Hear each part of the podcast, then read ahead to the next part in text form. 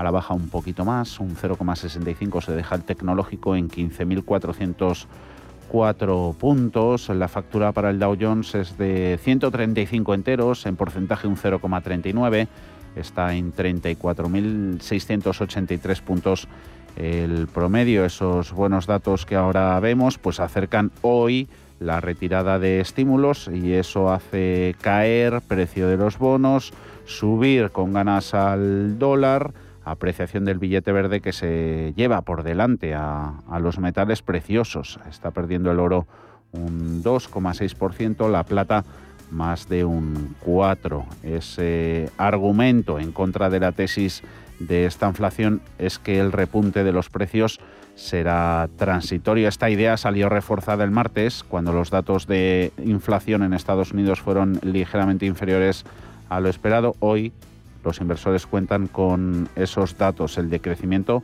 con las ventas minoristas de agosto y las cifras de solicitudes semanales de subsidios por desempleo. Paul Mielgo, buenas tardes. Muy buenas tardes, Javier. Las ventas minoristas en Estados Unidos han aumentado inesperadamente en agosto, cuando el consenso del mercado preveía una caída.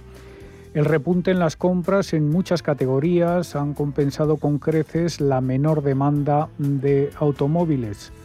El valor de las compras minoristas eh, ha subido un 0,7% el mes pasado, después de una revisión bajista hasta una caída del 1,8% en julio. Si excluimos autos, las ventas eh, avanzan un 1,8% en agosto, la mayor ganancia en cinco meses. En cambio, el dato de paro semanal no ha sido tan bueno. Las solicitudes de subsidio por desempleo aumentan en 20.000 hasta las 332.000 frente a las 330.000 esperadas. El aumento del paro semanal se ha producido sobre todo en Luisiana, tras el paso del huracán Ida, que ha impactado en la recuperación del mercado laboral. Las nuevas construcciones de vivienda en agosto quedan también ligeramente por debajo de lo esperado, pero el índice manufacturero de la Fed de Filadelfia de septiembre ha salido mucho mejor de lo esperado. Queda en 30,7 frente a 18,8 esperado y 19,4 del mes anterior. Todos estos datos, eh, junto con el de inflación que conocíamos el martes pasado, van a ser tenidos muy en cuenta por la Reserva Federal. Las miradas de los mercados ya están puestas en esa reunión de la Fed del próximo miércoles y la posterior rueda de prensa de su presidente Jerome Powell, especialmente en un periodo que históricamente suele ser bajista para la renta variable americana como es el mes de septiembre. Y en el frente de la pandemia, la FDA, la Agencia del Medicamento estadounidense, no ha querido pronunciarse todavía sobre si respaldar las dosis de refuerzo de la vacuna de Pfizer al no haber verificado todos los datos disponibles. Eh, los eh, reguladores debatirán sobre esto este viernes. Mientras tanto, un estudio israelí señala que una tercera dosis de la vacuna de Pfizer, seis meses después de la segunda inyección, restaura la protección contra la infección en un 95%. Mientras tanto, un análisis de Moderna, que también apoya las dosis de refuerzo, ha encontrado una tasa más alta de contagios en personas que recibieron vacunas al principio del estudio, lo que indica una inmunidad potencialmente decreciente. Y de este lado del Atlántico, Christine Lagarde ha intervenido en una conferencia, de, en una conferencia en París. La presidenta del BCE asegura que la economía de la zona euro se está recuperando más rápido de lo previsto hace apenas seis meses, principalmente debido a una rápida campaña de vacunación que ha permitido la reapertura de grandes sectores de la economía. Well, instead of mid 22, we believe that before the end of 21, we will be at the euro area level Ahora se espera que el Producto Interior Bruto combinado de los 19 países que comparten el euro vuelva a su nivel anterior a la crisis antes de fin de año y no como preveía antes a mediados de 2022. Incluso si la tendencia de crecimiento aún no se ha recuperado por completo, dice Lagarde. También ha dicho que las políticas fiscales y monetarias deben seguir yendo de la mano para que la recuperación económica sea sostenible y también insiste en que las condiciones de financiación deben seguir siendo favorables. Y todo está subiendo en el mercado en cuanto a los grandes valores, un par de financieras, ahí está un banco, JP Morgan, una aseguradora de salud, United Health, Visa, con ganancias para la emisora de tarjetas del 0,14 ganancias que no alcanzan en ningún momento el 1%, el que mejor lo está haciendo es Home Depot, gana un 0,8%. En el lado de las caídas, descensos para petroleras, Chevron recoge beneficios abajo un 1,17, Procter Gamble un 1%, 3M un punto, Intel entre las tecnológicas la más penalizada, con descensos del 1,11. Tenemos a Apple en los 147,78 centavos, perdiendo un 0,84. Vamos con el primer análisis de la tarde. Saludamos a José María Pérez, es director de asesoramiento en Portocolom, agencia de valores. José María, muy buenas tardes. Muy buenas tardes, ¿qué tal todo? Todo bien, todo bien, gracias. ¿Cómo están las cosas en el mercado? ¿Cómo las ves? Bueno, pues la verdad es que lo cierto es que hemos tenido un mes de agosto mucho más tranquilo de lo que cabía prever, eh, una tranquilidad tanto en la renta variable como en la renta fija, que ha sorprendido a más de uno. Y bueno, la vuelta del verano, digamos que estas dos semanas que llevamos de septiembre, pues el mercado está empezando a replantearse algunas de, las, de los escenarios que veníamos manejando. ¿no? Yo creo que uno de los, nosotros pensamos que uno de los grandes temas precisamente es el, escenario de crecimiento económico para estos próximos meses o incluso este trimestre, donde estamos asistiendo a una moderación en las expectativas, tanto por el efecto de la variante Delta, especialmente en Estados Unidos, como por ciertas restricciones o cuellos de botella en algunos sectores por el lado de la oferta a nivel global. Eh, y en cuanto a las dudas que pueda haber en cuanto al crecimiento, la posibilidad de que este haya tocado eh, techo, su impacto en, beneficios empresariales, está el problema de, que merodea ¿no? la mente de muchos inversores, la posible retirada de los estímulos por parte de los bancos centrales. Con todo esto, eh, la asignación más eficiente de, activos en cartera para el presente y sobre todo para el futuro e incidiendo en los ajustes que habría que hacer en cartera para adaptarse a esa retirada de las medidas extraordinarias de las autoridades monetarias, ¿por dónde podrían ir los tiros, José María? Bueno, en cuanto a la asignación de una cartera actual, todo dependerá del perfil de riesgo del cliente o del inversor del que estemos hablando, ¿no? Pero lo cierto es que haciendo un poco hincapié en los dos temas que, mencionas, especialmente en esas expectativas de retirada de ciertas medidas por parte de los bancos centrales, quizá eh, lo más aconsejable, especialmente para aquellos inversores que tienen más exposición especialmente a la renta fija, mm. pues evidentemente es ir reduciendo un poco la, duración de esas carteras, que, básicamente es ir acortando los posibles los vencimientos de, los activos que se tienen en cartera, porque todo hace pensar que una vez que los bancos centrales empiecen a reducir su apoyo a los mercados de renta fija, pues evidentemente las tasas de rentabilidad de los bonos tenderán a repuntar, lo cual implicaría una caída de los precios con respecto a los niveles actuales. Mm, y de la estrategia a la táctica, ¿algún movimiento aquí recomendado? Bueno, eh, en la parte de renta fija yo creemos que en esa, iríamos en esa línea ah. y en lo que se refiere a renta variable, pues un poco hacer también mención al aspecto que acabas de dejar sobre la mesa. Es decir, estamos viendo cómo se empiezan a moderar las expectativas de crecimiento económico, sin embargo, estamos todavía asistiendo a unas semanas en las cuales los analistas todavía siguen revisando al alza los beneficios empresariales. Nosotros ahí seríamos más cautos porque evidentemente en un escenario donde se moderan las tasas de crecimiento eh, global, eh, al final acaba por impactar los beneficios empresariales y creemos que en ese sentido ahora mismo el mercado estaría descontando digamos, uno de los mejores escenarios posibles eh, para la renta variable. Por lo tanto, no hay que descartar que en la próxima sesión de beneficios empresariales, que comienza en la segunda semana de octubre ya en Estados Unidos, pues la verdad es que podamos ver algún tipo de excepción, tanto en cifras como en posibles expectativas por parte de las propias compañías, y eso puede implicar que veamos alguna corrección en renta variable, con lo cual, pues bueno, eh, creemos que en renta variable hay que estar más prudente y especialmente ir cogiendo posiciones en sectores más tranquilos o más conservadores. Tranquilos y... Bueno, lo de tranquilo no lo sé, lo de conservador sí que tiene esa, esa etiqueta. A lo mejor ya sabes por dónde, por dónde van los tiros de la próxima pregunta, José María. Eléctricas. ¿Ahí qué lectura podemos hacer de este vapuleo que se están llevando eléctricas y hoy a las que se suman las renovables?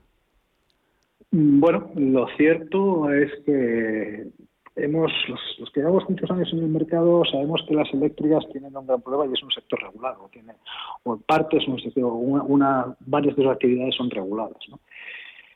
Lo cierto es que cuando asistimos a un escenario como el actual, donde estamos viendo un alza imparable en los precios de la electricidad, pues al final las autoridades de turno eh, se ven un poco en, la tesitura de qué hacer.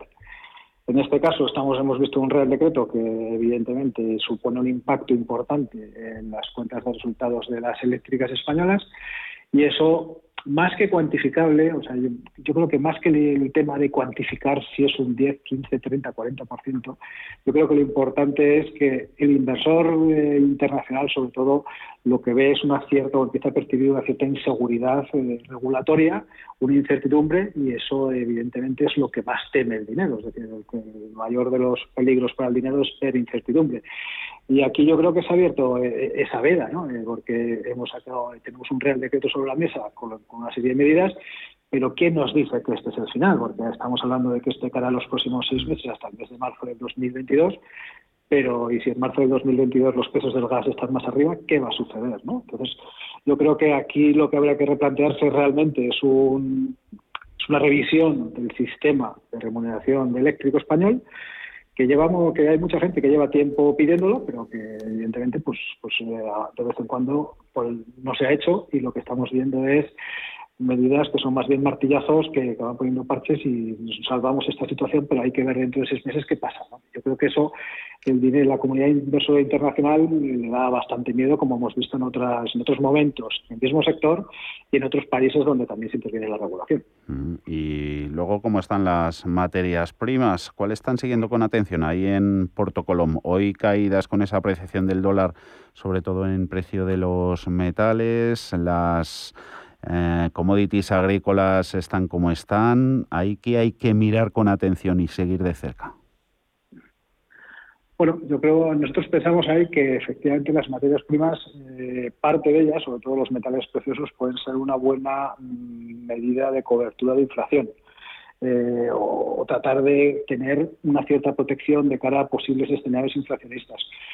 Es cierto que en las últimas semanas, con unos tipos de interés reales negativos cada vez más bajos, el oro se ha comportado, no se ha comportado todo lo bien que debería, pero sí pensamos que una pequeña parte pues podría estar ahí. En cuanto a metales, en cuanto al resto de materias primas, las alimenticias, eh, si miramos cualquier índice, se han disparado en los últimos 12 meses.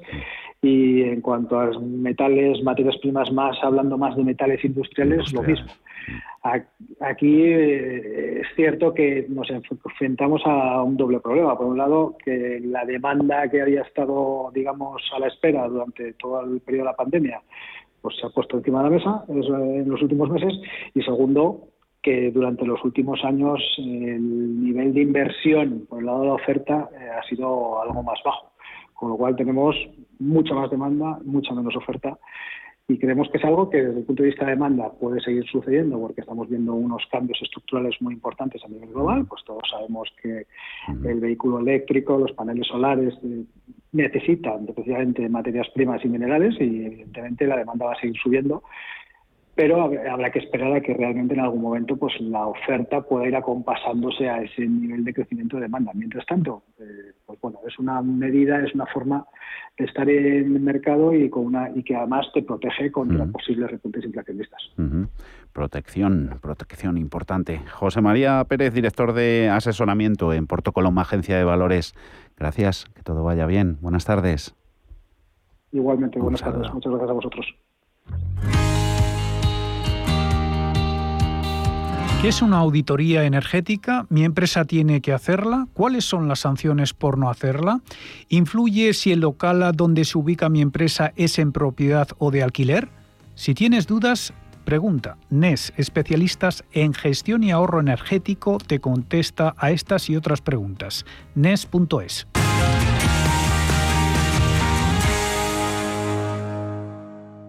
Cierre de mercados. Crónica de criptodivisas. Bit2Me la plataforma número uno en España para comprar y vender Bitcoin, les ofrece este espacio.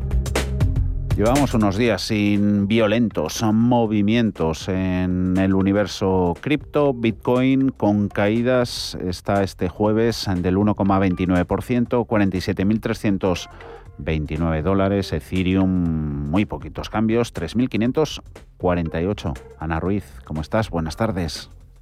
Muy buenas tardes. Hoy hay dudas en el mercado de criptomonedas tras las subidas de ayer por encima de esos 48.000 dólares. En redes llevan días hablando de lo que se conoce como cruz dorada en el gráfico diario del Bitcoin y todo el mundo está a la espera de nuevos máximos en la moneda digital. El análisis técnico muestra que el Bitcoin ha recuperado el apoyo de la media móvil de 200 días, pero todavía parece ser pronto para esos máximos en la moneda que recoge beneficios en la jornada de hoy. Con todo, Ray Dalio se ha pronunciado en una entrevista en la CNBC. Ha dicho que cree que al final, si el Bitcoin acaba teniendo mucho éxito, tratarán de matarlo y acabarán lográndolo, dice los reguladores. Asegura que lo matarán porque tienen formas de hacerlo. Por su parte, Fidelity está presionando a la SEC para que apruebe su fondo cotizado en bolsa de Bitcoin. La firma cree además que el Bitcoin puede llegar al medio millón, al millón de dólares a finales de la década. Además, Coinbase planea dar el salto a los derivados en este tipo de activos, por lo que ha presentado una solicitud a la Asociación Nacional de Futuros para registrarse como comerciante de comisiones de futuros. La empresa se ha registrado como Coinbase Financial Market. Por último, el índice de miedo y codicia ha regresado a la zona neutral y el dinero continúa fluyendo hacia las altcoins, aunque ahora estén creciendo las caídas. Este espacio se lo ha ofrecido Bit2Me, la plataforma líder en España para la compra y venta de Bitcoin.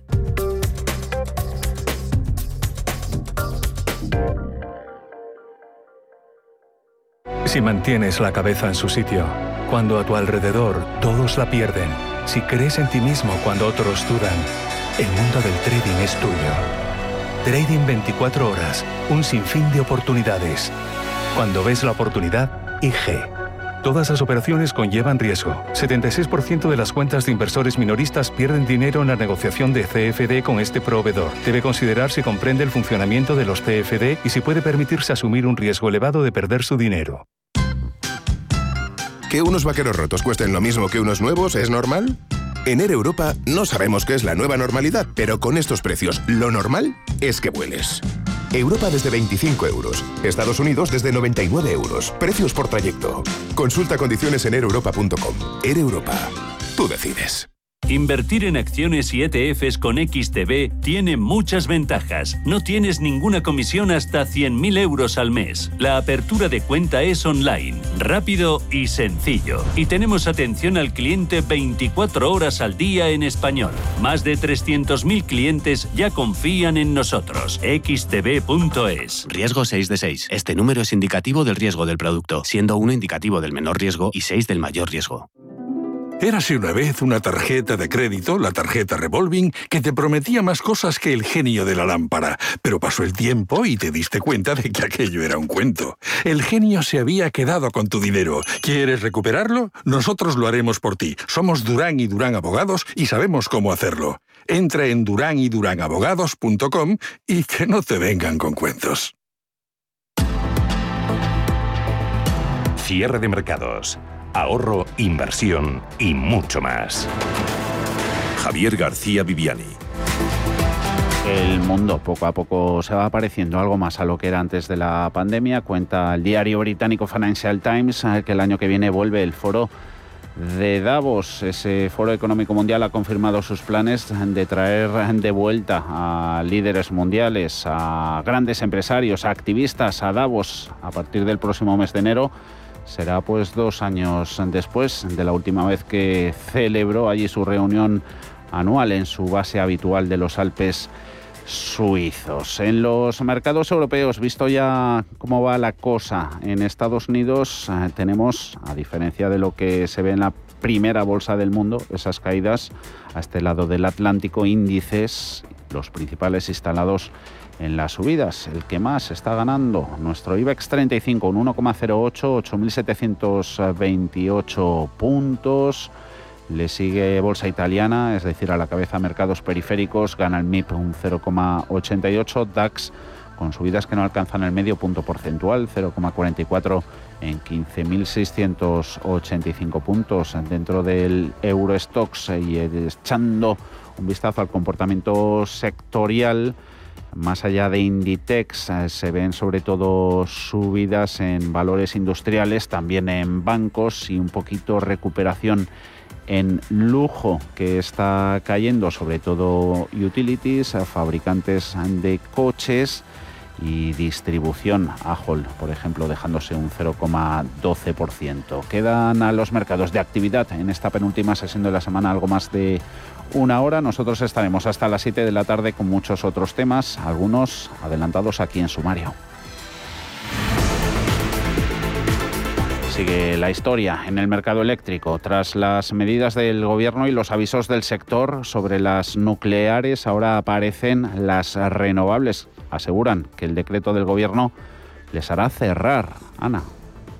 Sí, a las 5 repasaremos los últimos pasos que han dado tanto los agentes del sector eléctrico, renovable o nuclear, pero también toca hablar de los inversores extranjeros. Tras las medidas del Gobierno, los analistas, por ejemplo, de Goldman Sachs, han calificado el hachazo como un movimiento sorprendente que, según sus estimaciones, implica un recorte del 5% en el beneficio por acción, un 10% de media para Iberdrola y de un 15% para Endesa. Por su parte, el banco francés Societe General ha comentado que las nuevas medidas reducirán las ganancias del sector y aumentarán la incertidumbre para los inversores. Según sus cálculos, tendrán un impacto de unos 1.100 millones de euros en el EBITDA de Iberdrola y de 950 en Endesa. Por último, desde JP Morgan comentan que la principal sorpresa negativa es la magnitud del límite del precio del gas, más alto, dicen, de lo que todos esperaban.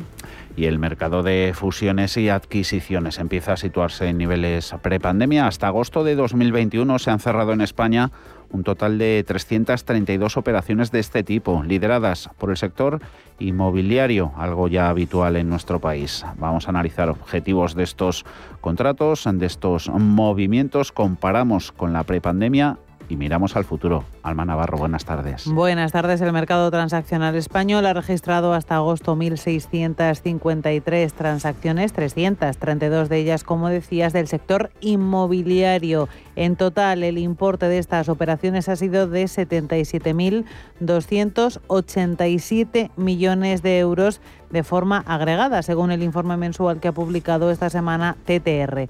Estas cifras suponen un aumento del 19% número de transacciones con respecto al mismo periodo de 2020 y un 26% más de capital movilizado. La razón de ser de estas operaciones hay que buscarla en diferentes motivaciones. Daniel Hernández, analista senior para el mercado ibérico de TTR. Cada situación es diferente, cada empresa tiene su propio objetivo y es difícil hablar de, un único objetivo global. Más detalles del informe a partir de las 5 de la tarde, las 4 en Canarias. Y Pedro Fontaneda, buenas tardes. Muy buenas tardes. Hablaremos y nos contarás novedades sobre el fundador de GoWes, esa empresa que presuntamente realizó falsedad contable para conseguir subvenciones, para conseguir préstamos. Está llamado al banquillo de la Audiencia Nacional a partir del 13 de junio del año que viene, tres años después de la apertura del juicio y 15 años después de esa presunta estafa. Haciendo memoria, GoWex eh, recibió ayudas y subvenciones para su proyecto de Wi-Fi y para ello falseó su contabilidad. Hablamos de subvenciones millonarias para llevar a cabo este proyecto, por lo que Anticorrupción pide ahora para su fundador, Genaro García, 19 años de cárcel. La vista se efectúa como decías, Viviani, 15 años después de este caso, algo que deja entrever la lentitud del sistema judicial español. A las cinco y media de la tarde, después del cierre del IBEX, repasaremos otros casos notorios de falsedad contable, como el de Pescanova o el de Supermercados Día, cuyas sentencias judiciales tardan tanto en llegar que se ponen en entredicho la ejemplaridad y la lentitud de la justicia en este tipo de casos.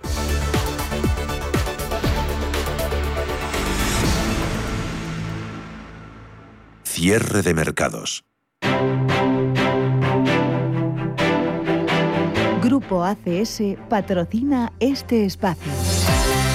Inditex ayer caía con la presentación de resultados, hoy ha habido aluvión de mejoras en cuanto a recomendaciones, ahora lo vemos, no es de extrañar que hoy esté en el primer puesto por subidas dentro del IBEX 35, actuando de sostén y de estímulo para ver esas subidas en el índice selectivo. Gana la compañía textil más de un 5% está en 31,3 euros. Recuperación en turísticas, están las tres a continuación, IAG, Amadeus y Hoteles Melia. El trío se anota ganancias que superan los 3 puntos. Sabadell, Ferrovial, BBVA bordean los 2% de ganancias y en el lado de las pérdidas hay un total de 12 valores en rojo y que está ahí pues mucha energética eléctrica renovable.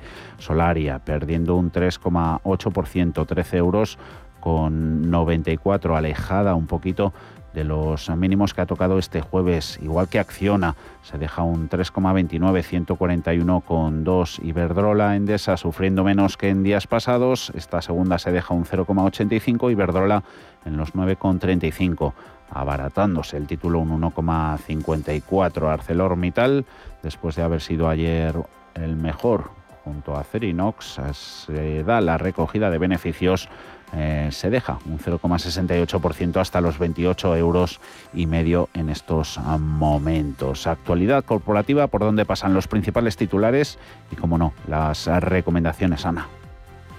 Pues tenemos a Ferrovial que se ha adjudicado la gestión de una residencia en Toledo por 7,9 millones de euros, mientras que Iberdrola ha logrado 2.300 millones de dólares para iniciar un proyecto marino en Estados Unidos. Y Santander ha colocado 1.000 millones de cocos con un cupón del 3,62%. En AENA las cosas no van bien en bolsa tras esa aprobación del Senado a la enmienda de coalición canaria para rebajar por ley los alquileres de los locales comerciales de los aeropuertos y entre las recomendaciones protagonistas de la jornada tenemos a Berkeley, que ha recortado el precio objetivo de Iberdrola hasta los 14,10 euros por acción desde los anteriores 14,70 para reflejar, dicen, este impacto, aunque sigue aconsejando sobreponderar el valor, ya que consideran una opción de inversión muy interesante. Por su parte, Credit Suisse reitera su recomendación de sobreponderar las acciones de Banco Santander y mantiene el precio objetivo en 3 euros y medio por acción, lo que supone un potencial alcista del 13%. Y en el caso de Jefferies, suben el precio objetivo de CaixaBank a 3 euros y medio desde los 3,30 anteriores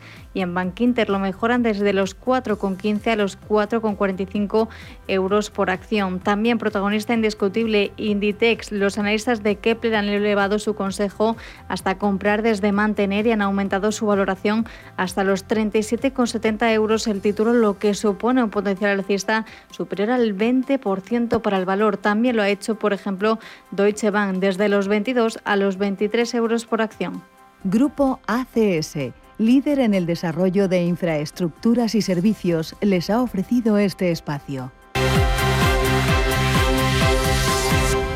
David Galán de Bolsa General y Juan Carlos Costa de Costarov a partir de las seis y cuarto de la tarde en nuestro consultorio de Bolsa. Pero antes podrán hacer preguntas sobre fondos de inversión. Tras el cierre de los mercados europeos estará con nosotros Víctor Ferraz Carriazo. Es responsable de la gestión de la plataforma de fondos de inversión en EBN Banco. Están aún a tiempo.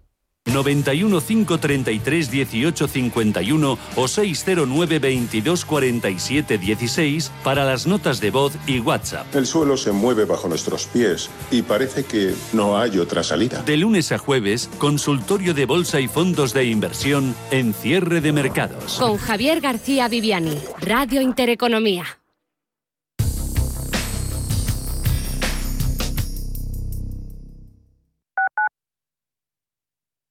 ¿Has oído hablar de Claudia? La solución de centralita en la nube de Enfon para empresas permite a tus empleados comunicarse con su conexión a Internet en su smartphone, tablet o portátil desde cualquier lugar. Personaliza el menú de bienvenida, desvía o gestiona llamadas en espera o perdidas, haz videoconferencias, comparte pantalla y mucho más. Visita hoy mismo enfon.com y pídenos tu prueba gratis.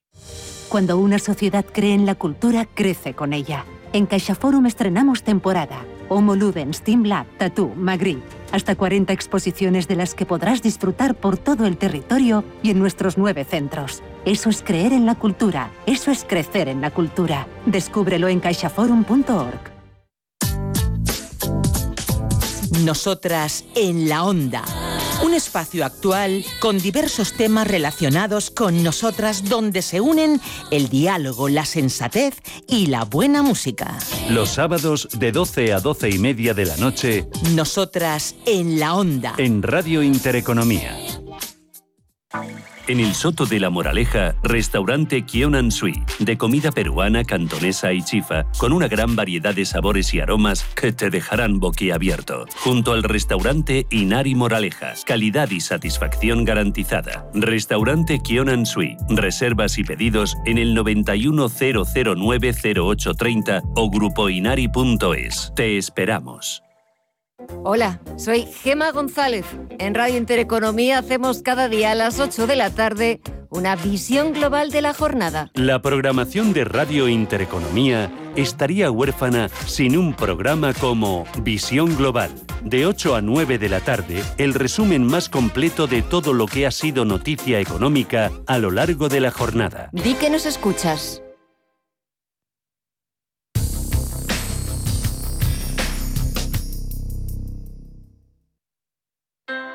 Low interest rates are a symptom of a weak economy. The longer the uncertainty uh, lasts, the costlier it will be for the economy. The output is stronger, a fatigue uh, on, on the shoulders of people.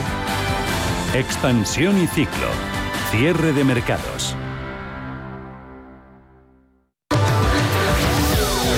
Todavía no está cerrado, pero casi. El Gobierno ultima con los sindicatos los últimos detalles de ese acuerdo para subir el salario mínimo interprofesional 15 euros mensuales con carácter retroactivo desde el 1 de septiembre. Sí, de hecho hasta ahora siguen las conversaciones con los representantes de los trabajadores. Los sindicatos aceptan la propuesta del Ejecutivo de la subida de 15 euros, pero insisten en reclamar que el año que viene, en 2022, el salario mínimo interprofesional llegue a los 1.000 euros brutos mensuales. Subrayan que el acuerdo todavía no está listo precisamente por ese asunto. Unai Sordo, secretario general de Comisiones Obreras. En los ocho primeros meses de 2021 se ha incrementado tanto el número de transacciones de Money como el importe de las mismas, respecto al mismo periodo del año 2020. Esto no es de extrañar, dada la situación de ralentización, en el mejor de los casos, y parálisis, en la mayoría de los casos, que se experimentó durante el año 2020 a causa del COVID. Por lo tanto, a priori, los datos que vemos en el informe pueden considerarse buenas noticias. La patronal se ha desligado de la negociación al considerar que no es el momento oportuno para subir el salario mínimo interprofesional en pleno proceso de recuperación económica. Dan las gracias en cualquier caso a la COE por su predisposición al diálogo. Donde sí está sentada la patronal es en otra negociación que se ha retomado este mediodía, la de la prórroga de los ERTE. La actual termina el 30 de septiembre y de alcanzarse un acuerdo sería el sexto unanimidad en que hay que alargarlos, pero todos tienen sus matices. La patronal quiere que se retire la cláusula que obliga a las empresas a mantener seis meses en plantilla a los trabajadores que vuelven del ERTE. Los sindicatos quieren que la prórroga se extienda más allá del 31 de enero del año que viene. En medio del Gobierno, el ministro de la Seguridad Social, José Luis Escriba, ha dicho que el número de trabajadores en ERTE sigue descendiendo. Actualmente quedan unos 250.000 de todos ellos, 90.000 parciales, el resto sin actividad. Escriba también ha el dato de afiliación de septiembre. La Seguridad Social estima que el noveno mes del año acabará con 80.000 afiliados más. De la encuesta de coste laboral hablamos ahora. Se ha disparado un 13% en el segundo trimestre del año este coste laboral en relación al mismo periodo del año anterior. Sí, el coste laboral medio por trabajador y mes, que incluye remuneraciones y cotizaciones sociales, se sitúa en los 2.766 euros, según ha publicado hoy el INE, entre los motivos que la actividad laboral se ha retomado con fuerza y se trabajan más horas. La hostelería duplica su salario medio hasta situarlo en 886 euros por trabajador y mes, pero este dato sigue siendo un 23% menos al nivel prepandemia. Más asuntos o el asunto Tregua en el precio de la luz. El megavatio hora se va a pagar mañana a 166 euros. Es una bajada de más de 20 euros. Eso sí, en lo que llevamos de mes el precio de la luz sube un 38% respecto a agosto y desde hoy se notan los efectos del plan de choque del Gobierno. Hasta el 31 de diciembre las diferencias de precio entre la hora punta, llana y valle se reducen. El Gobierno ha concentrado la rebaja eh, de la parte regulada del recibo precisamente en las horas más caras, en las horas punta. Nueva encuesta del CIS, barómetro del mes de septiembre, que da nueve puntos de diferencia al Partido Socialista de Pedro Sánchez frente al Partido Popular de Pablo Casado. Es el primero con intención de voto de los últimos meses. Los socialistas crecen en la encuesta de Tezanos hasta el 29,6% frente al principal partido de la oposición que cae casi tres puntos y se sitúa en el 20,5%. Socialistas y Unidas Podemos empatan con el bloque formado por los populares, Vox y Ciudadanos. Y rematamos con el informe anual en materia de educación que ha publicado la OCDE. Las dos principales conclusiones sobre nuestro país no son muy halagüeñas. Y son que España es el país de la OCDE con más repetidores de curso en la ESO, liderando la tabla. El 60% son chicos, por cierto, y el segundo dato tampoco especialmente bueno. Solo vamos por detrás de Italia en el mayor porcentaje de jóvenes que ni estudian ni trabajan, los llamados ninis. El informe también subraya la brecha educativa entre comunidades. La proporción de personas de entre 25 y 64 años con edad superior varía de esta forma. 26% en Ceuta, 53% en el País Vasco.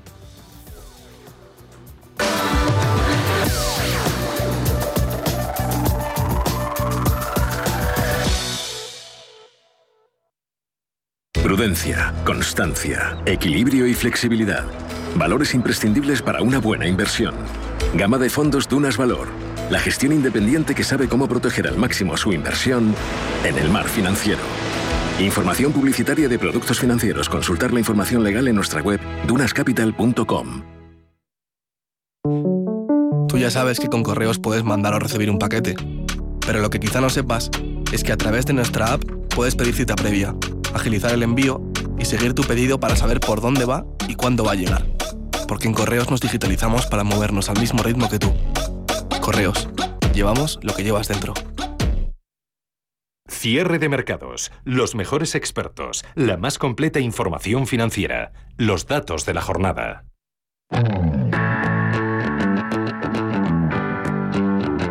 En Intereconomía, la tertulia de cierre de mercados.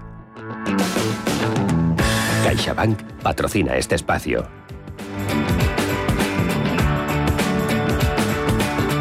hoy este jueves con José Ignacio Gutiérrez de la Confederación de Cuadros y Profesionales. ¿Cómo va todo, José Ignacio? Muy buenas tardes. Bueno, pues eh, estamos retomando, como oían algunas de vuestras noticias, retomando con fuerza toda la actividad, ¿no? Sí, sí, que no hablábamos desde, yo contigo, pues desde antes de, agosto, antes de las vacaciones. ¿Cómo ha ido todo? Eh, Exactamente. Bueno, las vacaciones sabes que siempre van bien, ¿no? Eh, pero bueno, son muchos los temas que teníamos pendientes a, esta, a este retorno eh, y con tremendo interés, ¿no? Por ver cómo podemos eh, remontar esta situación. A ver cómo se remonta. Vamos a charlar también con Paco Canos, CyberSea. Paco, muy buenas tardes. Muy buenas tardes, ¿qué tal? ¿Cómo estamos? Muy bien, muy bien. Oye, y muchos temas, ¿no? Para, para remontar la, situación, pero vamos a empezar hablando de lo último que nos comentaba Alma, ese informe de la OCDE. Eh, España, que sigue siendo uno de los países europeos con la, con la mayor tasa de jóvenes que, que ni estudian ni trabajan. Eh, ¿Debería ser esto prioritario por encima del SMI, por encima de la luz, por encima de Cataluña, José Ignacio? Hombre, España tiene un problema histórico ¿no? en todo el tema de la formación y, era imprescindible un pacto de Estado en la educación. Esto no se ha hecho y cada vez que tenemos un cambio de, tendencia de gobierno, pues eh, se produce un cambio en el modelo educativo que en algunos momentos se aprueba eh, legislativamente, pero no llega ni siquiera a, eh, instaurarse y tenemos un problema, ¿no? Y, y, este problema es continuo. La última reforma educativa ahonda aún más en un concepto como que no es necesario eh, estudiar, no es necesario formarse, no es necesario el esfuerzo, no es necesario el sacrificio, no os preocupéis que no hace falta hacer nada y se aprobará mm. y se acabará y te, y te darán los aprobados sin necesidad de hacer nada. Y, y esa, ese concepto de, educación que, que se está imponiendo, pues eh, tiene sus consecuencias. Y, estos son los datos que, hemos visto en el informe de la OCDE. Y mm, claro que, es un problema la repetición de curso por parte de un alumno, pero es que lo más importante es la adquisición del conocimiento para poder precisamente evitar ese gravísimo problema que tenemos en España, que es el paro juvenil, aparte de la estructura del mercado laboral, eh, el mayor, la mayor herramienta que podemos tener para poder salvar la situación del paro juvenil es el conocimiento, es la formación, es la adquisición de habilidades. Y, bueno, ahí hay un paso que, que, sí se ha avanzado ligeramente, que es eh, eh, reforzar y alentar lo que es la formación profesional, pero aún es parco, pero aún es parco. Y ese es un problema. Y, esto es un problema que además eh, lo que no estamos haciendo hoy lo vamos a notar en la próxima década, con lo cual la solución a todos estos datos que nos están aportando tardarán varias décadas en poderse dar la vuelta y eso es un retraso impresionante para una sociedad como es la española, ¿no? Mm.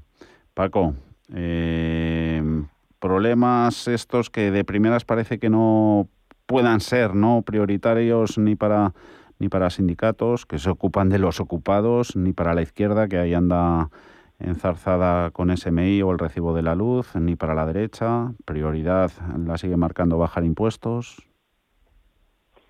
Bueno, si es que al final es la gran diferencia entre tener una mirada corta y una mirada larga. Si tú mm, te enzarzas en cosas muy cortoplacistas, de ir poniendo parches, de hoy me sale esto y entonces a ver cómo, qué, qué ocurrencia, nunca mejor dicho, se me ocurre pues para, para tapar esto, ¿no? Y perdemos lo que es la mirada larga, lo que es la sociedad, lo que es el futuro, lo que son las nuevas generaciones, lo que es, bueno, pues invertir hoy para recoger mañana y estar, mm, ya ni tan siquiera te digo por encima mm, de, las referencias a nivel mundial, a nivel europeo, sino al menos estar a su mismo, a su mismo nivel.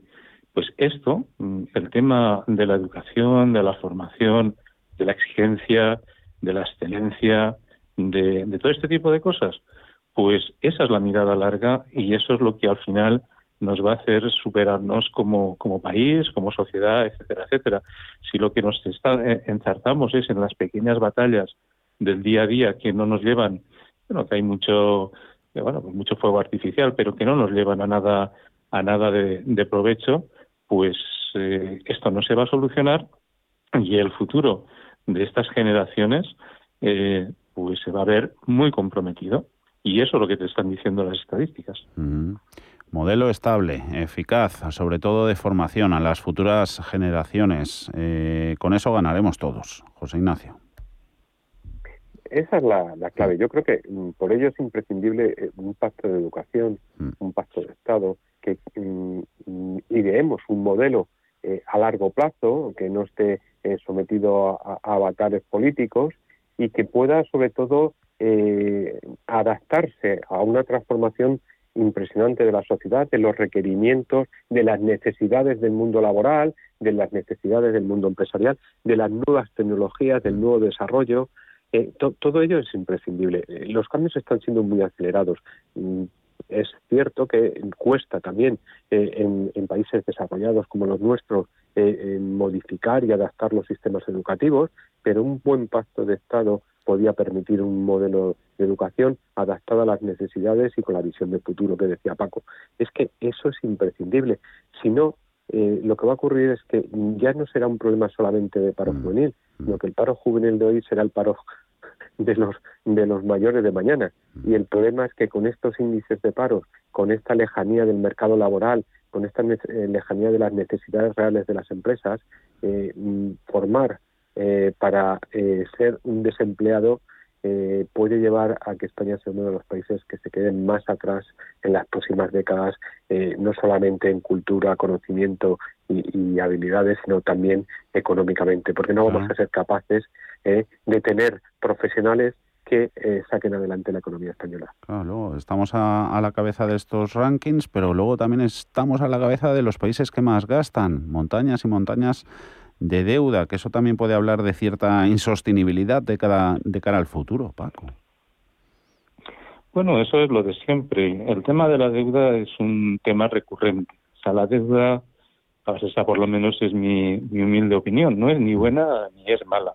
Eh, depende de para qué y, qué se hace con ella. Es decir, si yo me endeudo para, en un momento dado, acelerar proyectos, para en un momento dado eh, tener un capital eh, bueno, pues para adelantar años, para poder hacer lo que de una manera gradual iba a tener que hacer en, en 10, en 20, en una generación, en el tiempo que sea, y lo hago rápidamente, eso va a generar digamos, recursos, va a generar, eh, bueno, pues que de una manera se pueda recuperar y repagar y, bueno, pues en neto neto te quedas con la deuda repagada y con, digamos, los réditos de una buena inversión. Mm. Cuando eso no es para eso, sino que esto es para gasto cuando esto es para tapar mm, pues eh, gastos, agujeros, etcétera, etcétera. Es decir, que una vez la deuda ha entrado y se ha gastado tapando esos agujeros, me quedo como estaba, pero con una deuda, es decir, no voy a generar más. Eso es muy peligroso, porque cada vez nos quedan menos balas, cada vez la capacidad de endeudamiento es menor y al final nos podemos quedar, pues eso, con una montaña de, la, de deuda sin crédito y sin futuro. Mm el futuro que pasa por el presente, el tema, el precio de, el precio de la luz, ahí siguen las, las caídas en bolsa este jueves para, para eléctricas, hoy se suman las, las renovables. Em, José Ignacio Paco, em, ¿no es solo el dinero lo que les preocupa? ¿Consideráis más problema el reputacional o el, o el regulatorio, José Ignacio? Hombre, a ver, eh, a mí me preocupa sobre todo el regulatorio, ¿no? A ver, yo soy keynesiano en mi formación económica, es decir, la intervención del Estado está bien. La dirección total y absoluta de la economía por el Estado está mal, porque eso tiene otro contexto eh, que ha quedado totalmente desfasado en la economía. El problema que ahora tenemos es que eh, queremos resolver un problema que otra vez no hemos sido capaces de crear en una política energética que supiéramos precisamente resolver ese problema cuando en los años 80 se paralizó todo el proyecto de creación de centrales nucleares, eso es lo que hoy estamos pagando. Eh, Francia tiene en este momento operativas 57 centrales nucleares. Mm. Estados Unidos, que está cerrando alguna, creo recordar que son 104. ¿eh? Solamente hay un país que está dando marcha atrás, que es Alemania, y que ya veremos el coste que tiene. Eh, esto no se resuelve en dos días. Y ya hemos visto las decisiones que ha tomado el gobierno es, sí, no vais a pagar inmediatamente, pero recargaremos a posteriori, a lo largo de mediados del próximo ejercicio, lo que hoy se deje de pagar. ¿eh? no, no tenemos una solución factible en el corto plazo en el tema energético. Y, y, es un, eh, tiene un factor sobre todo muy importante y es que dejamos de ser competitivos entre otras entre otras razones por el factor energético por el coste energético y eso es fundamental y desgraciadamente eh, yo no le veo una solución en el corto plazo y en el medio plazo eh, creo que desgraciadamente la dependencia energética que en especial tiene la, isla eh, ibérica, como nos llaman, España y Portugal, eh, va a ser muy difícil, muy difícil de, modificar y alterar. Mm. Paco.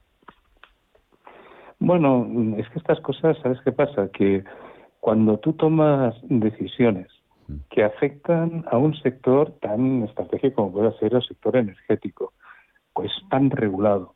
Y encima, mm, para empezar, ni tan siquiera consultas con los, mm, que se llama los players, ¿no? Con los partícipes en este mundo, no, quiero decir, ellos saben cómo es esto. Saben que cuando tiras de una palanca, pues a lo mejor destapas otra palanca. Y cuando resulta que estás anunciando que les vas a poner un límite a los márgenes o a los beneficios que puedan tener, pues no se dan cuenta de que eso inmediatamente repercute en lo que los inversores eh, pues eh, valoran esas empresas y por lo tanto unas pérdidas millonarias en la cotización de esas empresas.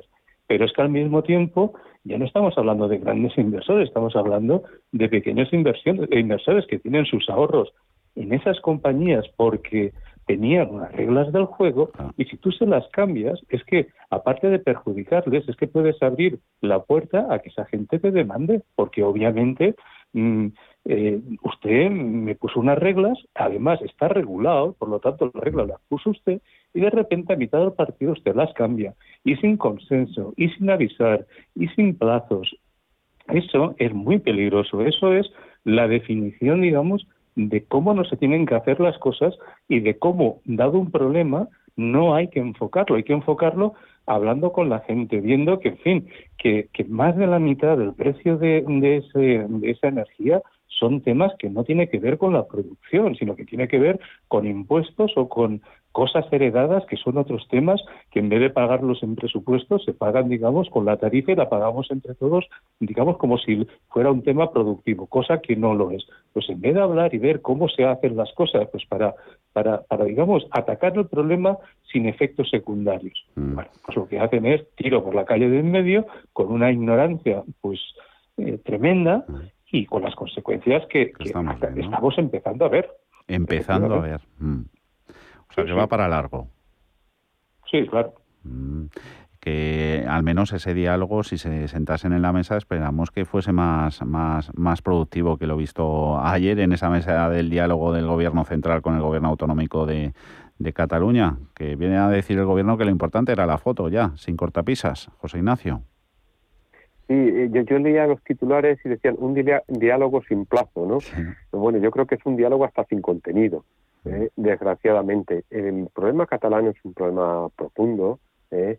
pero que tiene unas raíces económicas descomunales y un origen que es ocultar algo tremendamente preocupante que el independentismo está, está ocultando, que es la inmensa corrupción que una parte de la eh, política catalana desarrolló durante décadas y que, claro, si, si se les cae el, el chiringuito, pues tiene un riesgo judicial inmenso. Y, por otra parte, mm, el problema es que cuando un gobierno depende de una, eh, unas organizaciones que son totalmente anticonstitucionales y que atentan contra el equilibrio eh, natural del funcionamiento de, de- de las instituciones, pues eh, no hay nada que dialogar. Y, esa ha sido esa la cuestión. ¿Qué van a dialogar? Si es que no hay nada que dialogar puestas en esta mesa. Entonces, bueno, pues el diálogo puede ser infinito, pero el contenido es nulo. Remata Paco, que nos queda medio minutito.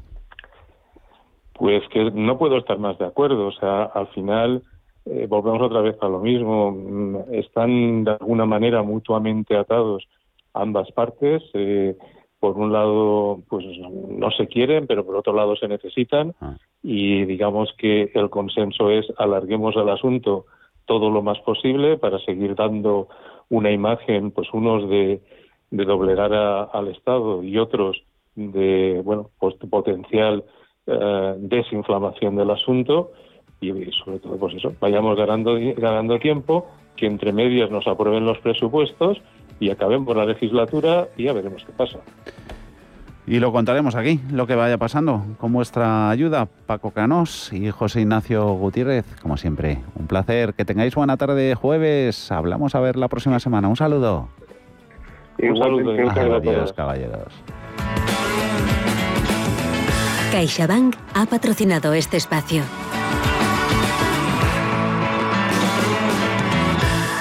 Tenemos el de espuma, el de látex, el de En muelle. esta vida puedes dudar de todo, menos de cómo proteger lo más importante. CaixaBank presenta MyBox. Elige el seguro que necesites y págalo cómodamente mes a mes sin subidas durante los tres primeros años. Cuando estás seguro, duermes tranquilo. Infórmate en caixabank.es. CaixaBank. Escuchar, hablar, hacer. Si caminas solo, irás más rápido. Si caminas acompañado, llegarás más lejos. Luna Sevilla es su asesor patrimonial de referencia. Prestando nuestros servicios como agentes de Caser Asesores Financieros, somos una empresa con amplia experiencia profesional y una clara apuesta por la formación de calidad, la información transparente y objetiva y por el asesoramiento financiero personalizado y continuado. Si desea más información, visite lunasevilla.es o llámenos al 91 762 3442. Vive una apoteósica lucha de artes marciales. Enfréntate a tu pasado y vuelve a emocionarte con la relación de Tessa y Hardin. Esta semana siente el mejor cine en la gran pantalla de Cinesa con Shang-Chi y la leyenda de los Diez Anillos. After, Almas Perdidas. Consulta cines, horarios y calificaciones en cinesa.es. Los pies son una de las partes importantes del cuerpo. Tienen que ver con el aparato locomotor y el bienestar general. Los domingos, a las 9 y media de la mañana y a las 12 y media de la noche, la salud empieza por los pies en Radio Intereconomía, con el especialista en cirugía del pie, Dr. Jiménez. El movimiento se demuestra andando.